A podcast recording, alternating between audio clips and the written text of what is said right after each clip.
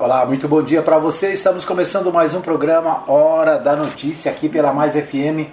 Você ligado em 87.9, você também conectado através do nosso site, o fmmais.com.br. Você tem ainda as opções dos aplicativos, o aplicativo Rádiosnet, você encontra mais FM, né? você tem também a opção de ouvir o nosso programa no podcast, né, o podcast da, do Spotify e vários outros é, aplicativos de podcast. E você tem também a opção agora ao vivo no Facebook e também no YouTube. É isso aí, a gente começa o nosso programa hoje, é sexta-feira, né? Para quem estava esperando a sexta-feira, ela chegou, né? Sexta-feira, dia 16 de julho de 2021. Isso aí. É, julho já passou da metade, né? É isso aí. Nós queremos agradecer a você que está com a gente em qualquer um dos nossos canais. Obrigado pelo carinho da sua audiência de todos os dias. Bom, nós começamos o nosso programa trazendo os destaques do futebol. O Bola na Rede. Desculpa, né? Perdão.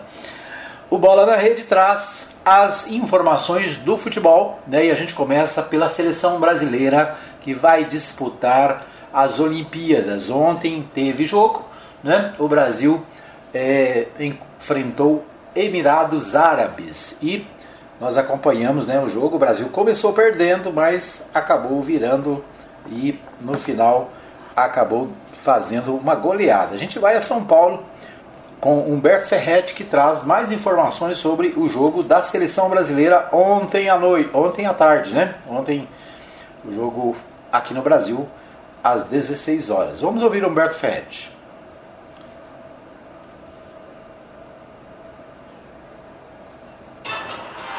RBA News Esporte. No último teste antes da estreia nas Olimpíadas de Tóquio, seleção brasileira goleia os Emirados Árabes por 5 a 2 em amistoso disputado na Sérvia. Porém, o placar não diz exatamente o que foi o jogo. O Brasil teve dificuldades, viu o adversário abrir o placar e buscou o empate ainda no primeiro tempo, gol do zagueiro Diego Carlos. Os Emirados Árabes voltaram a ficar na frente aos 21 da etapa final, mas dos 32 aos 45, por conta de substituições feitas por André Jardine e por uma postura mais firme do Brasil e do líder do grupo, o veterano Daniel Alves, que passou a ajudar mais na criação. A equipe marcou quatro gols.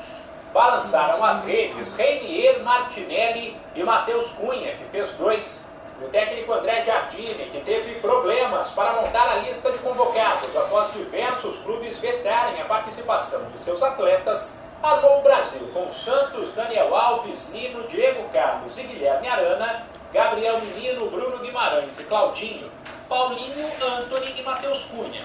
E ao longo da partida entraram Bruno Fux, Ricardo Graça, Abner Vinícius, Matheus Henrique, Gabriel Martinelli e Reinier. Depois, Jardine destacou que boa parte dos atletas está fora de ritmo, por isso era importante fazer um amistoso e admitiu que o Brasil precisa melhorar. Foi importante, a gente bateu muito na necessidade de fazer um amistoso, porque tem muitos jogadores vindo das férias, né? Para metade do time, praticamente, é o primeiro jogo da temporada, ainda sem embocadura, sem ritmo, né?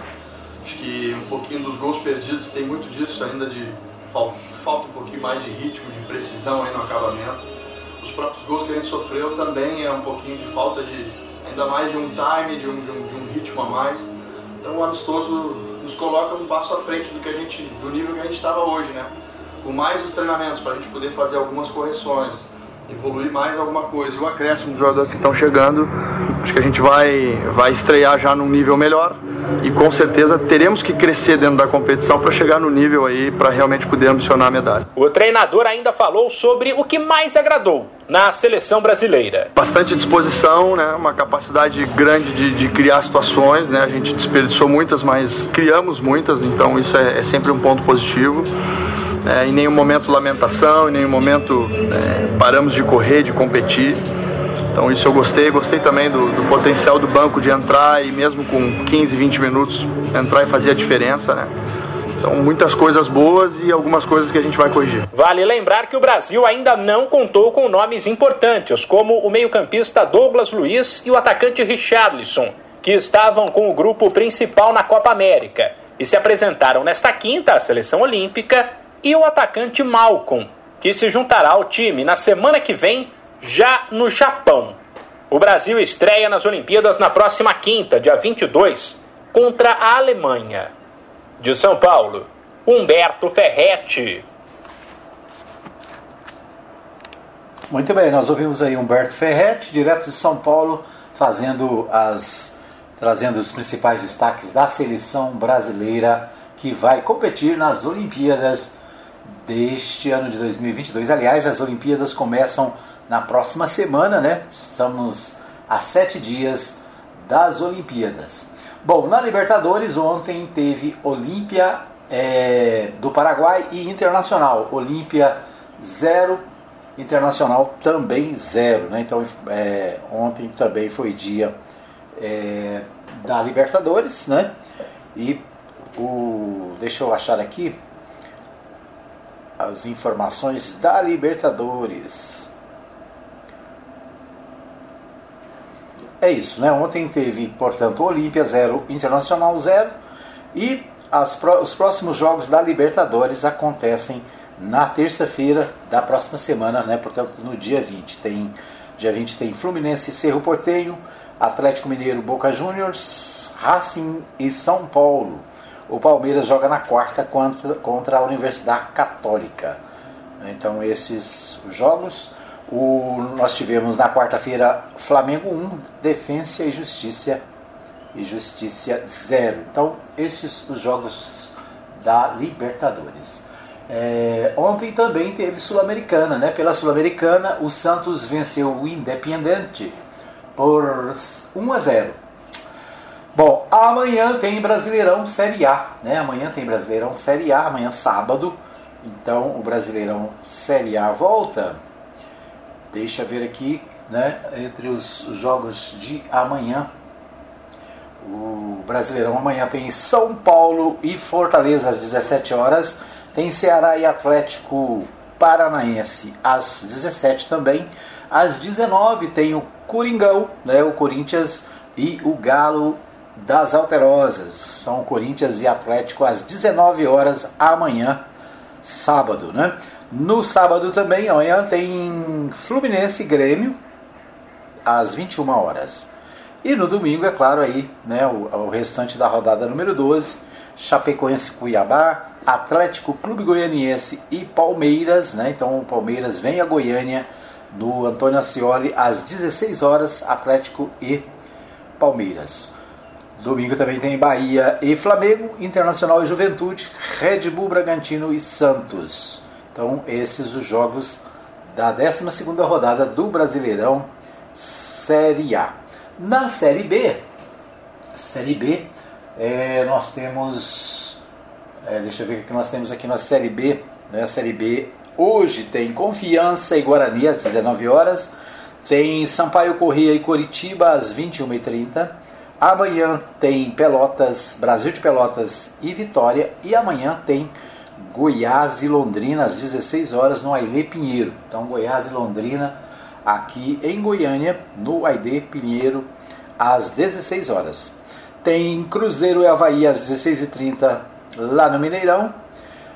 Tem Ponte Preta e Remo no Moisés Lucarelli às 18h30, Brusque e Botafogo às 19 horas, Operário do Paraná e CSA às 21 horas. O Vila Nova vai jogar no domingo contra o CRB. CRB e Vila Nova domingo às 20 horas, acho que 20 horas, né? Lá no Rei Pelé.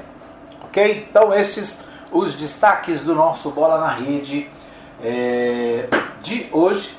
Né? Então, os destaques aí da Série A, Série B, Sul-Americana, é, Libertadores, preparatórios para as, a, preparatório para as Olimpíadas, ou seja, muita notícia do esporte. Ok, vamos para as notícias do portal dos portais de notícias brasileiros no nosso pauta nacional. Passa de 100 o número de mortos após chuvas na Europa. Mais de 1.300 pessoas estão desaparecidas. Imensa quantidade de água tem causado inundações gigantescas, alagado cidades e derrubado casas na Alemanha e em países vizinhos. Número de vítimas pode crescer consideravelmente. Né? Então, uma foto aqui no portal G1, né? um absurdo, uma cratera enorme né? dessa chuva que está acontecendo na Europa. Né? Mais de 100 pessoas morreram devido às chuvas que têm caído nos últimos dias e estão fazendo os rios transbordarem e levarem tudo pelo caminho. A tragédia ocorre principalmente na Alemanha, onde mais de 90 pessoas morreram até o momento. 1.300 pessoas estão desaparecidas apenas em um distrito no sul de Colônia, no oeste do país.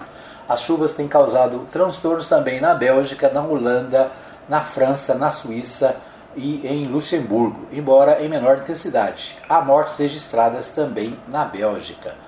Então a Europa aí sofrendo né, com chuvas fortíssimas e dificuldades, né, mortes e dificuldades em vários países, lamentavelmente. Né? Muitas fotos aqui mostrando a, a tragédia das chuvas na Europa. Muito bem. Bom, é, ainda no portal G1, Bolsonaro passa segunda noite internado em hospital de São Paulo e segue sem previsão de alta. O presidente Jair Bolsonaro, que passou mal essa semana, né, já estava é, com um soluço estranho já há vários dias, o presidente foi transferido de Brasília para São Paulo na noite de quarta-feira após apresentar um quadro de obstrução intestinal. Ele deve passar por nova avaliação da equipe médica nesta sexta-feira, dia 16, e um novo boletim da equipe que cuida dele deve ser divulgado né, ainda hoje. Então, o presidente Jair Bolsonaro é, está internado em São Paulo né, desde quarta-feira, quando foi transferido para a capital paulista. No início dessa manhã, dois carros oficiais chegaram ao hospital em São Paulo, mas não foi possível identificar os ocupantes. No boletim divulgado nesta quinta, os médicos disseram que o presidente evolui de forma satisfatória, está sem, so sem a sonda nasogástrica, mas segue sem previsão de alta hospitalar. O senhor presidente da República, Jair Messias Bolsonaro, segue internado no Hospital Vila Nova Star, em São Paulo, mantendo a evolução clínica satisfatória. Desta forma, foi retirada a sonda nasogástrica e planeja-se o início da alimentação para amanhã. Presidente segue sem previsão de alta hospitalar, diz o boletim né, do Hospital Vila Nova Star. É, isto aí, né? Então, Jair Bolsonaro, presidente hospitalizado em São Paulo. O, ainda no portal, portal G1, Brasil registra mais de, mais de 539 mil mortes de Covid na pandemia. Em queda, média móvel é a mais baixa desde o dia 1 de março. Então, o país contabiliza 539.050 óbitos e 19 milhões 261.741 casos de coronavírus, segundo o balanço do consórcio de veículos de imprensa com dados das secretarias de saúde são em média 1.244 mortes por dia pela doença, né? um número que felizmente está baixando, né? está em baixa, mas ainda continua grave, né? ainda continua um número altíssimo de pessoas morrendo por causa da pandemia. Então esses dados do portal G1. É, o portal UOL destaca o seguinte: médicos querem descobrir se Dória foi infectado por novas cepas da Covid-19. O material foi colhido em exame do governador e foi enviado para sequenciamento. O material foi colhido em exame de João Dória, que revelou que ele está com Covid-19. Foi enviado para sequenciamento pedido, a pedido de seus médicos. A intenção é descobrir se o governador de São Paulo foi reinfectado por alguma das novas cepas de, do coronavírus que já circulam no estado. A família do governador também fez exames nessa, semana para saber se tinham sido infectados. Ao contrário do que ocorreu no ano passado, quando ele teve Covid-19 pela primeira vez, e a primeira-dama, Bia Dória, e os filhos testaram positivo, desta vez ninguém foi diagnosticado com a doença. Né? Então, apenas o governador João Dória está infectado pelo coronavírus né? e a preocupação é se ele está infectado por alguma, algum, alguma dessas novas cepas. Né? Vamos ainda no portal UOL, saúde ignora há dois anos multa milionária para importadora da Covaxin.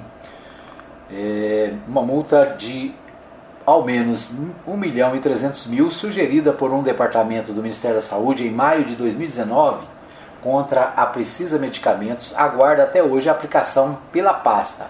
A punição foi encomendada à época pelo Departamento de Prevenção de Infecções Sexualmente Transmissíveis após o descumprimento do prazo de entrega de preservativos femininos, mas até hoje nada efetivamente aconteceu. O atraso da empresa na entrega dos preservativos tem sido recorrente. Em uma escala de sanções previstas nos contratos, a sequência de problemas poderia ter levado a Precisa até a ser impedida de realizar negócios com a União, mas a realidade ficou bem distante disso a UOL analisou 13 processos administrativos envolvendo os contratos de venda de preservativos pela Precisa ao Ministério da Saúde e constatou que houve ao menos nove atrasos na entrega do produto, chegando a cinco meses em todos os casos. A Precisa é aquela empresa que está envolvida na, na questão da venda de vacinas para o governo federal, né? está sendo investigada pela CPI e o portal UOL, né, a Folha de São Paulo, levantou que ela tem uma dívida com o governo federal, multa né, por descumprimento de contrato e que essa multa não foi cobrada. Né? Então, é mais uma irregularidade aí envolvendo essa empresa, a chamada é, da, chamada Precisa, né? Precisa é o nome da empresa. Bom, o portal Bem-Estar acaba de publicar né, reação das, na segunda dose da AstraZeneca. Entenda por que os riscos de febre ou dor são, menor, são menores. Quem sentiu efeitos colaterais após a primeira dose não deve ter a mesma experiência na segunda. Especialistas explicam que as reações têm relação com o tipo de tecnologia da vacina. Então, é, portal portal G1 também trazendo informações sobre a questão da vacina, né? Pessoal às vezes é, tem reações, mas né, tudo dentro da normalidade. Segundo informações, quem teve reações na primeira dose não significa necessariamente que vai ter na segunda, né? Então é isso. É, a AstraZeneca, sintomas e reações e os possíveis efeitos colaterais né, são colocados pelo portal Geu. O importante, a gente tem falado aqui, né, vou repetir pela centésima nona vez, é importante é vacinar, né? Se você já está aí sendo chamado para vacinação, faça isso, né? Vá até o posto de saúde e receba a dose de vacina, porque você vai se precaver e vai proteger a sua família e os seus amigos, ok? Muito bem, nós vamos para um pequeno intervalo, voltamos daqui a pouquinho com mais informações aqui no programa Hora da Notícia. Fica aí que eu volto já já. Muito bem, estamos de volta para o segundo bloco do programa Hora da Notícia, trazendo para você as principais informações do dia aqui no nosso programa. Né? Estamos começando o nosso segundo bloco, destacando as notícias regionais, as notícias aqui de Goiás e também do Distrito Federal. Quero agradecer a todos que nos acompanham. Né? O Cairo Fernandes está assistindo o programa no Facebook desde o começo. A Maria Nova Silva também desejando um bom dia a todos. É, um abraço também para Lucimar, sempre ligada lá na Vila Santa Maria de Nazaré. Um abraço para Maria Santos. Um abraço também para o José Andrade. Um abraço para o meu amigo é, pastor Saulo Batista, o Alfredo Landim Obrigado a todos que nos acompanham todos os dias. Deixe aí o seu recadinho né, na nossa live, no Facebook, ou no YouTube, ou no nosso WhatsApp 995294013, né, para a gente saber de onde você está ouvindo, de onde você está acompanhando. A dona Maria Celina também acompanha o programa todos os dias lá na Vila Goiás. Né? Então, Bom dia também para a dona Maria Celina, para a Ana também, que está sempre nos ouvindo. É isso aí, muita gente ligada, muita gente acompanhando o nosso programa. Bom, eu quero abraçar também o Jefferson e toda a equipe do Supermercado Oliveira, no setor sul, né? Supermercado Oliveira, você viu aí no intervalo, está com vários prêmios para o final de ano, né? Você vai lá, compra, acima de 50 reais você recebe cupons para participar do sorteio. Essa semana já tem um punhado de cupom ali, né? Quero ver se eu ganho um desses prêmios aí. É isso aí. Então, Supermercado Oliveira trazendo para você prêmios no final de ano. Um abraço também para o pessoal da Ótica Formosa, lá na entrada da Vila Formosa ali. É, tem para você o óculos que você precisa, né? Tem também consulta. É isso aí, entre em contato na Ótica Formosa, ali ao lado da Igreja Universal, na entrada da Vila Formosa. Um abraço também para o pessoal da Agropires, né? Agropires, o Júnior e toda a equipe na Avenida Arco Verde, tem tudo para o seu pet. Isso aí, né? Vamos. Nós vamos a Goiânia com o Libório Santos. O Libório traz as principais notícias do dia, direto da capital, aqui para o programa Hora da Notícia. Com você, Libório.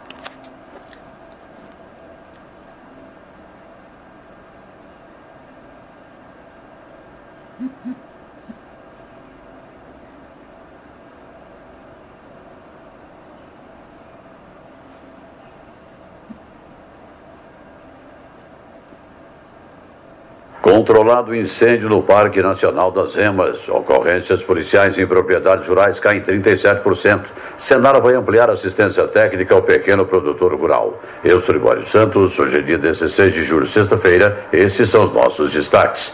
As ocorrências de roubo a propriedades rurais em Goiás caíram 37% no primeiro semestre de 2021 na comparação com o mesmo período do ano passado. O dado é do Observatório de Segurança Pública, órgão de estatística vinculado ao governo do estado. Em 2020, a queda já havia sido de 40,5% na comparação com o ano anterior. De janeiro a junho deste ano, o Batalhão Rural da Polícia Militar realizou 151 prisões em flagrante, a captura de 81 foragidos da Justiça, apreensão de 167 armas de fogo, a recuperação de 34 veículos furtados ou roubados. Ao todo, 11.390 propriedades rurais foram cadastradas no sistema do Centro Integrado de Inteligência, Comando e Controle. A audiência de custódia é um ato do direito processual penal em que o acusado por um crime preso em flagrante tem o direito a ser ouvido por um juiz de formas que avalie eventuais ilegalidades em sua prisão. Se em 24 horas o preso não for ouvido pelo juiz, ele terá de ser colocado em liberdade. O deputado federal José Nelto não concorda com essa medida e entrou com um projeto de lei na Câmara Federal sugerindo que o Brasil não adote audiência de custódia. Olha, é uma vergonha no Brasil a chamada audiência de custódia. O policial prende o meliante, prende o miliciano, prende o bandido, prende o marginal e quando ele chega com ele na delegacia, já tem um pedido em autorização já judicial, um habeas corpus, já liberando esse bandido e o policial é o último a sair. Então é uma vergonha. Nós não podemos conviver continuar convivendo com esta audiência de custódia que libera grande parte de bandidos que deveriam já ficar presos e não continuar nas ruas atormentando e cometendo crimes bárbaros. A Enel Distribuição Goiás e o Senai promove um curso para a formação de projetista de redes. São 50 vagas para início imediato em empresas parceiras da distribuidora em diversas cidades do estado e 30 vagas para eventual contratação posterior. Os interessados devem se inscrever em treinamento que será ministrado pelo Senai em Goiânia, Itumbiara, Niquelândia e Rio Verde o curso dos projetos de redes Enel é destinado a engenheiros eletricistas e eletrotécnicos e será realizado em três etapas. As inscrições vão até o dia 30 de julho. Podem ser feitas pelo formulário online. As aulas serão noturnas, com duração total de 108 horas e previsão de início no dia 2 de agosto. Encerram-se nesta sexta-feira as inscrições para o Programa Universitário do Bem ProBem, criado pelo governo de Goiás para conceder bolsas a estudantes universitários em situação de vulnerabilidade social. O Estado vai contemplar 5 mil alunos com benefício. Todos devem estar cadastrados no Cadastro Único para Programas Sociais do Governo Federal Cariúnico. O incêndio que atingiu o Parque Nacional das Emas, no sudoeste de Goiás e Mineiros, foi controlado e agora apenas continua sendo monitorado por brigadistas a fim de evitar o reinício das chamas. Olha, para quem acha que a Covid já acabou, nas últimas 24 horas, 102 pessoas morreram com a doença em Goiás. A cada ano que passa, a tecnologia chega ao campo, facilitando a vida do homem e a sua lucratividade. Normalmente, os grandes produtores têm condições de custear essa assistência técnica, o que não acontece com o pequeno. E é aí que entra o Senar, o Serviço Nacional de Aprendizagem Rural, que além de oferecer cursos, disponibiliza assistência técnica gratuita. O superintendente do Senar Goiás, Dirceu Borges, fala sobre a meta para os próximos meses. O Senar Goiás lançou uma meta audaciosa de chegar a mais de 5 mil produtores nas oito cadeias produtivas que a assistência técnica gerencial do Senar Goiás leva aqui em todo o estado. Estamos aí querendo mais que dobrar os nossos produtores assistidos no dia de hoje. Então nós temos aí vagas para os produtores de pecuária de leite, pecuária de corte, piscicultura, apicultura, todas essas cadeias produtivas dentro dessas oito que nós falamos aí tem vagas disponíveis para que a gente possa levar um técnico do Senar para acompanhar durante dois anos esse produtor, fazendo com que ele produza cada vez mais com eficiência, com sustentabilidade e competitividade. Hoje não tem como produzir sem tecnologia, né? Sem... Isso, hoje o mercado se torna cada vez mais exigente e competitivo. Então o produtor precisa estar atento às inovações, às tecnologias, né? E um técnico junto a ele para que possa orientá-lo a produzir né, com todas essas inovações e tecnologias que surgem no mercado todos os dias. Um comunicado aos nossos ouvintes, olha, na próxima semana, tá, estaremos descansando e, portanto, não teremos o nosso informativo, estaremos de recesso, ok? Eram essas as informações de hoje. De Goiânia, informou Libório Santos. Muito bem, nós ouvimos aí o Libório Santos, direto de Goiânia, trazendo as principais informações do dia, né, os principais destaques da capital né, e também do estado de Goiás. Né, desejamos aí um bom descanso ao Libório, né? Semana que vem vai estar é, descansando por uns dias e é isso aí. Desejamos né, que possa ter aí um, uns dias de férias tranquilos. Muito bem. O portal do jornal O Popular, né, o portal do jornal Popular traz a seguinte informação: vacinação contra a Covid-19 atinge até 85% em pequenas cidades de Goiás. Maiores índices de aplicação são de municípios com até 4 mil habitantes. Prefeitos se queixam, no entanto, que recebem menos de 10 doses por semana. Confira o ranking da velocidade da imunização. Então, os 10 municípios que mantêm os maiores índices de vacinação contra a Covid em Goiás têm menos de 4 mil habitantes. Então, pequenos municípios, né, 85% é, das pessoas já vacinadas. Isso é muito bom, né? Então, nos pequenos municípios, é, a vacinação é mais rápida, né? Já porque o, o, grupo de pessoas a serem vacinadas são menores. E o destaque né, do Jornal Popular para esses municípios, né? Então, os pequenos municípios são lugares mais seguros atualmente, né? O, no entanto, os prefeitos é, reclamam que o número de doses encaminhadas é pequeno. Né? Na verdade, se houvesse um mutirão né, para já é, completar a vacinação nesses municípios, seria interessante, né? Que né, falta um pouco menos de 15%. Então, seria interessante, quem sabe, o governo aí fazer um mutirão e vacinar todas as pessoas dos pequenos municípios. Né? Seria uma Interessante, né? Muito bem. O Jornal Popular também continua destacando né, a questão do MDB para as eleições de 2022. O MDB tem condições para apresentar uma alternativa aos goianos, diz Gustavo Mendanha. Prefeito reage à carta assinada pelos outros 27 prefeitos do partido que defendem, defendem aliança com o governador Ronaldo Caiado do Democratas. Então, nesta quinta-feira, dia 15, o prefeito de Aparecida de Goiânia, Gustavo Mendanha, do MDB, voltou a, voltou a defender candidatura própria do partido e pedir uma consulta interna a todos os filiados. Então, continua aí o, a questão do MDB, né?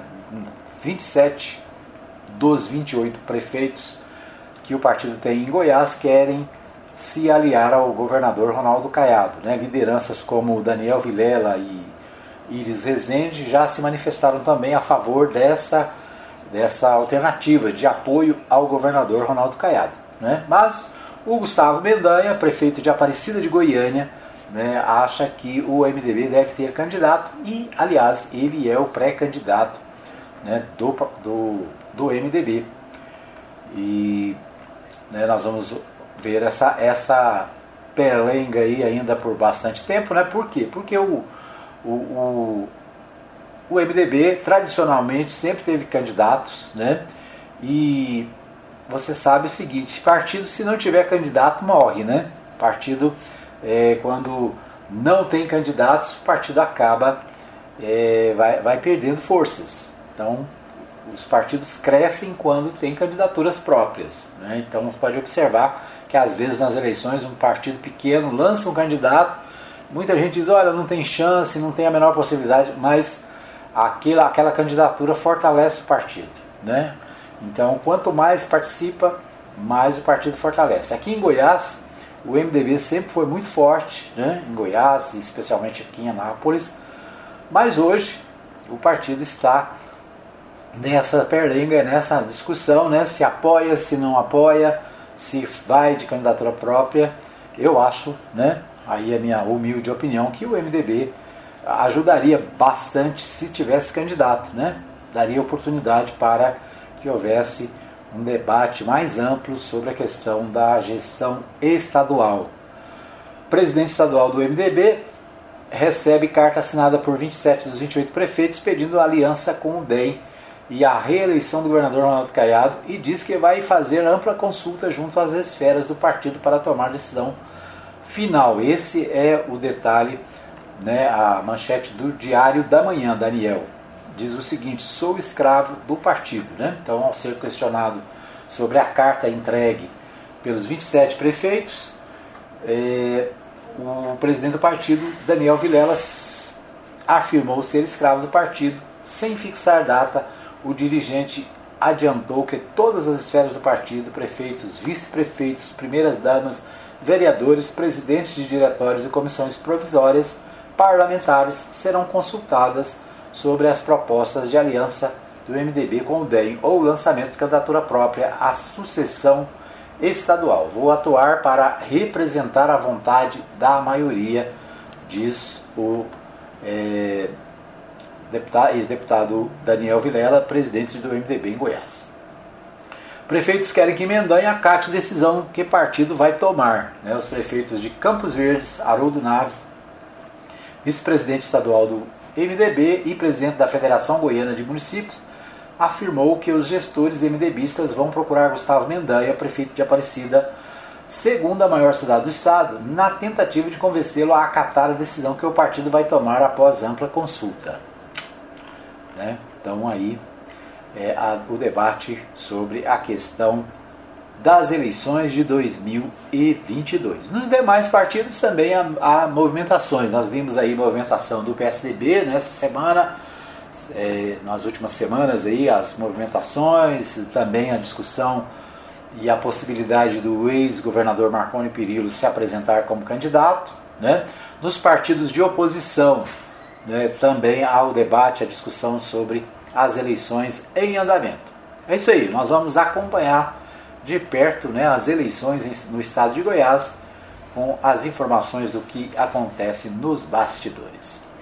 Bom, o jornal Correio Brasiliense né, está destacando o seguinte: vergonha no Congresso. Em meio à crise, fundo eleitoral tem aumento de bilhões. Né? Dessa vez, o fundo eleitoral aquele fundo eleitoral, lembro que foi tão questionado, foi tão debatido, né, e houve tanta polêmica, acabou sendo aprovado. Agora, o, em meio à, à crise, esse fundo eleitoral tem um, um aumento substancial, um aumento né, é, significativo de alguns bilhões de reais. E o detalhe é que todo mundo que votou contra da outra vez agora votou a favor. Né? os partidos ligados ao presidente Jair Bolsonaro, inclusive os filhos do presidente, votaram a favor, é o que diz as, as, as manchetes dos jornais de hoje, né, e destaque do Correio Brasileiro. Muito bem, nós vamos para mais um pequeno intervalo, daqui a pouquinho a gente volta com mais informações aqui no programa Hora da Notícia. Fica aí que eu volto já já.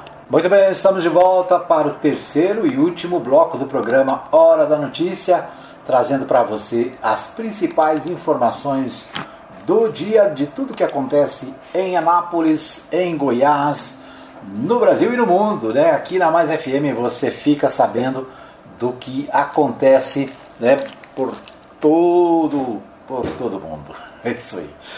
Muito bem, quero agradecer a todos que estão conosco na nossa live, né? Hoje, sexta-feira, dia 16 de julho. Obrigado pelo carinho da sua audiência, obrigado pela companhia, né, aqui no Hora da Notícia. Lembrando para você que você tem agora o podcast da Mais FM. É só você entrar lá no Spotify, né? Se você não tem o Spotify, pode baixar aí o aplicativo no seu smartphone. Spotify tem uma versão gratuita e tem uma versão paga. Né? Você pode baixar a versão gratuita mesmo e você vai encontrar a Mais FM e várias outras emissoras. Você vai encontrar muita música, muita, muita notícia, muita informação. Né? Então é muito legal o Spotify e você vai encontrar lá a Rádio Mais FM. É né? só digitar Rádio Mais FM você vai encontrar a Mais FM. O nosso programa Hora da Notícia está disponível no Spotify todos os dias. A gente coloca o programa é, logo pela manhã, né? ele já vai ficar disponível e você pode ouvir a qualquer hora, em qualquer lugar do mundo, inclusive sem internet. Né? Se você estiver, é, por exemplo, com Wi-Fi, você pode baixar o programa e depois ouvi-lo. Né? Se você for fazer uma caminhada ou quiser, né, estiver fazendo alguma coisa é, num local que não tem internet, você pode ouvir o, o podcast assim mesmo, né? Então é isso. Em qualquer lugar do mundo, é isso aí, né? Você então tem várias opções para ouvir a Mais FM. É isso.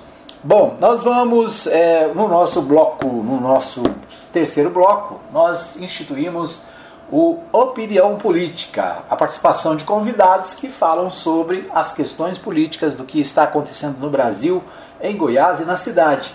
E hoje o nosso convidado é o líder comunitário, ex-vereador Alfredo Landim, que fala conosco sobre a questão nacional, né, sobre a sua impressão do que está acontecendo no Brasil. Vamos ouvi-lo.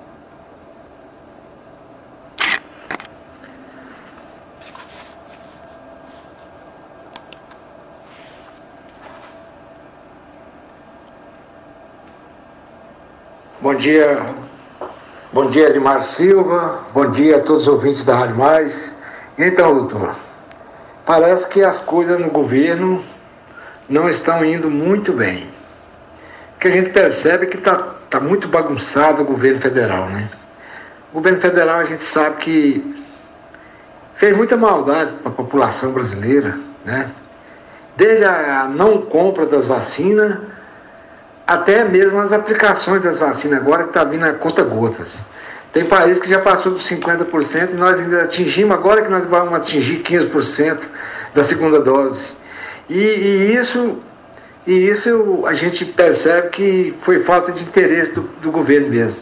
Então a gente vê que essa CPI, ela, eles acharam que ela não ia render nada, que ela não ia ter grandes força e nem influência, mas a gente percebe que a CPI está ajudando a nação de alguma maneira. Pelo menos descobriu a corrupção no governo que, que disse que não, não, que não tinha corrupto na administração, né?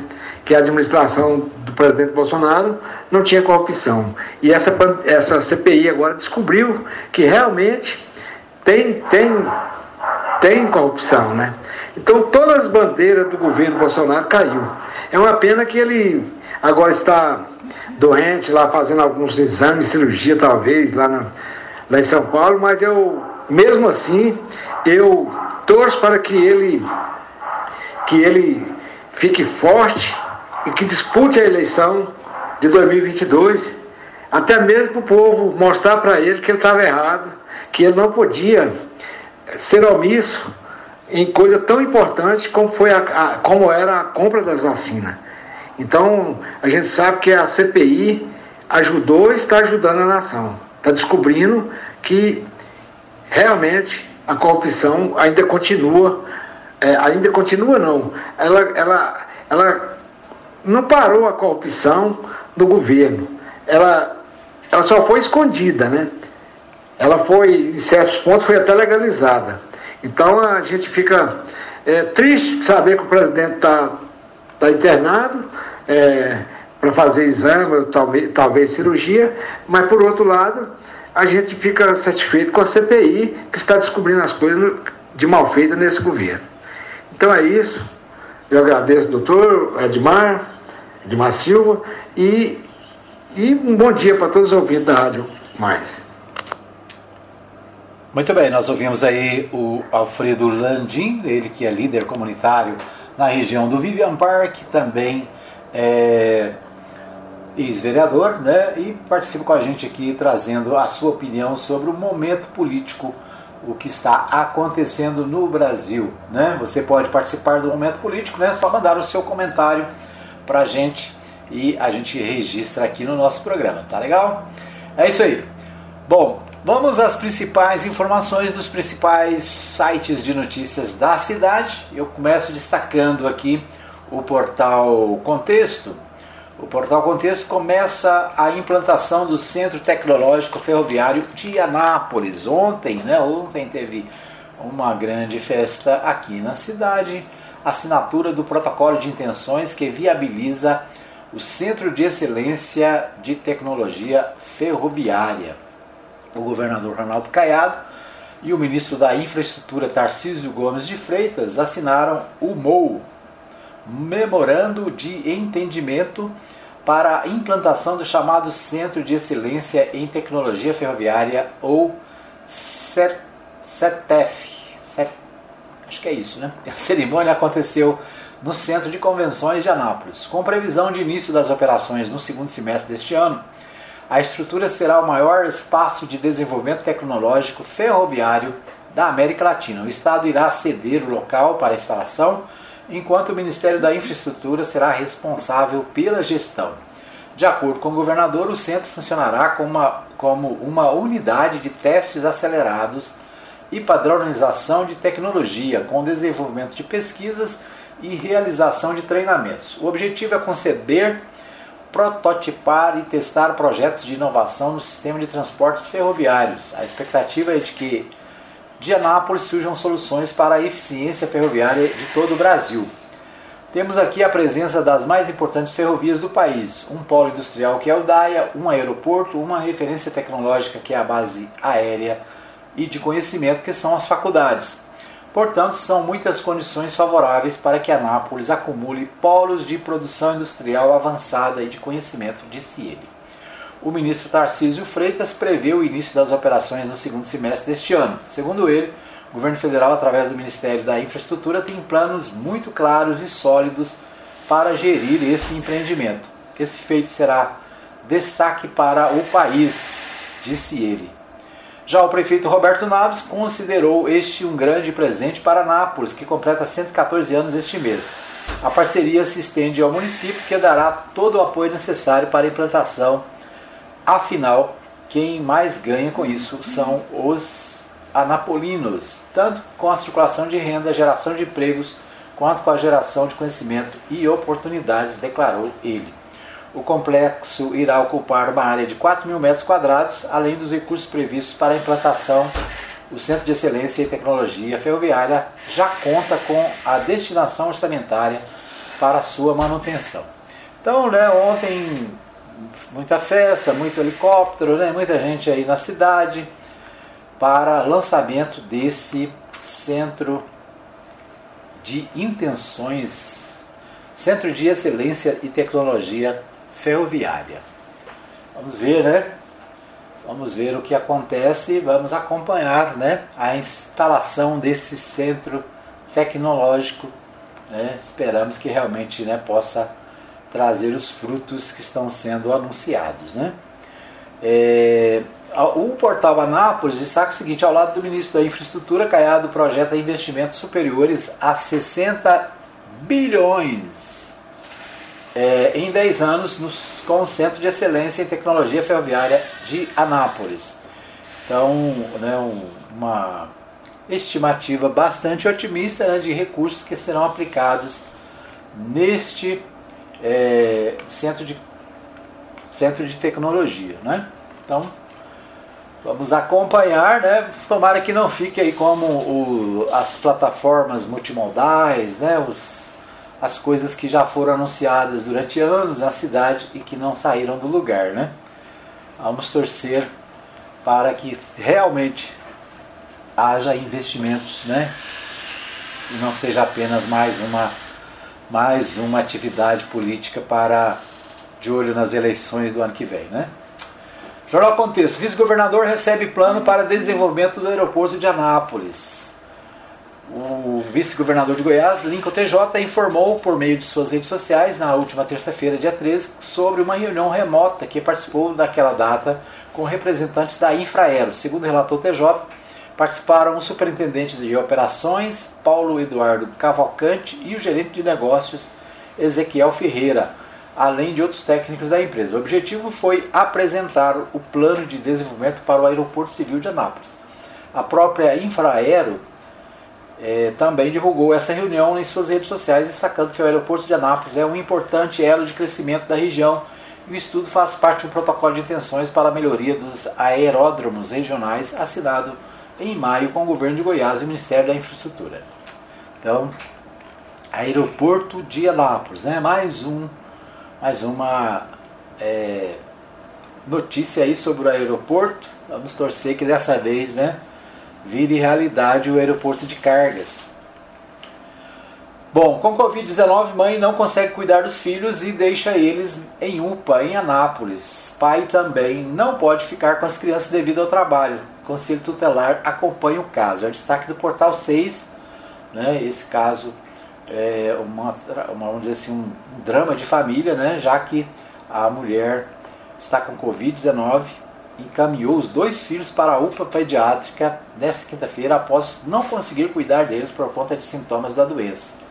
As crianças, apurou o Portal 6, são dois meninos de 6 e 2 anos e também estão com suspeita de contaminação do novo coronavírus. A conselheira Graziele Araújo está acompanhando o caso e disse em reportagem que a unidade de saúde já realizou testes dos meninos.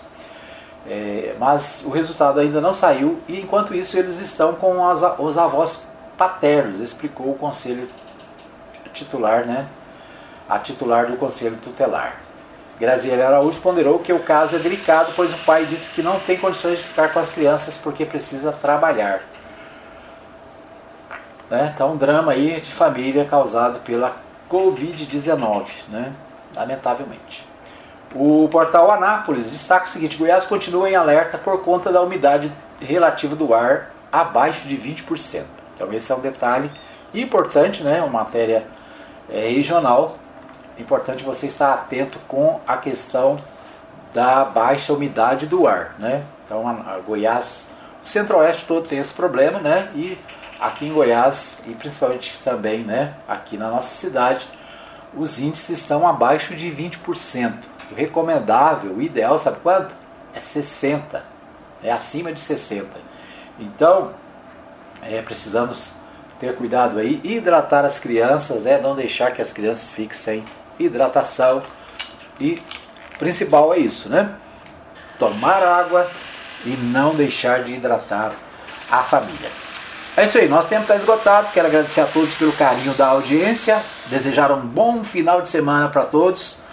Nós estaremos de volta na segunda-feira, se Deus quiser, para mais um programa Hora da Notícia. Obrigado pelo carinho da audiência e até segunda-feira, se Deus quiser.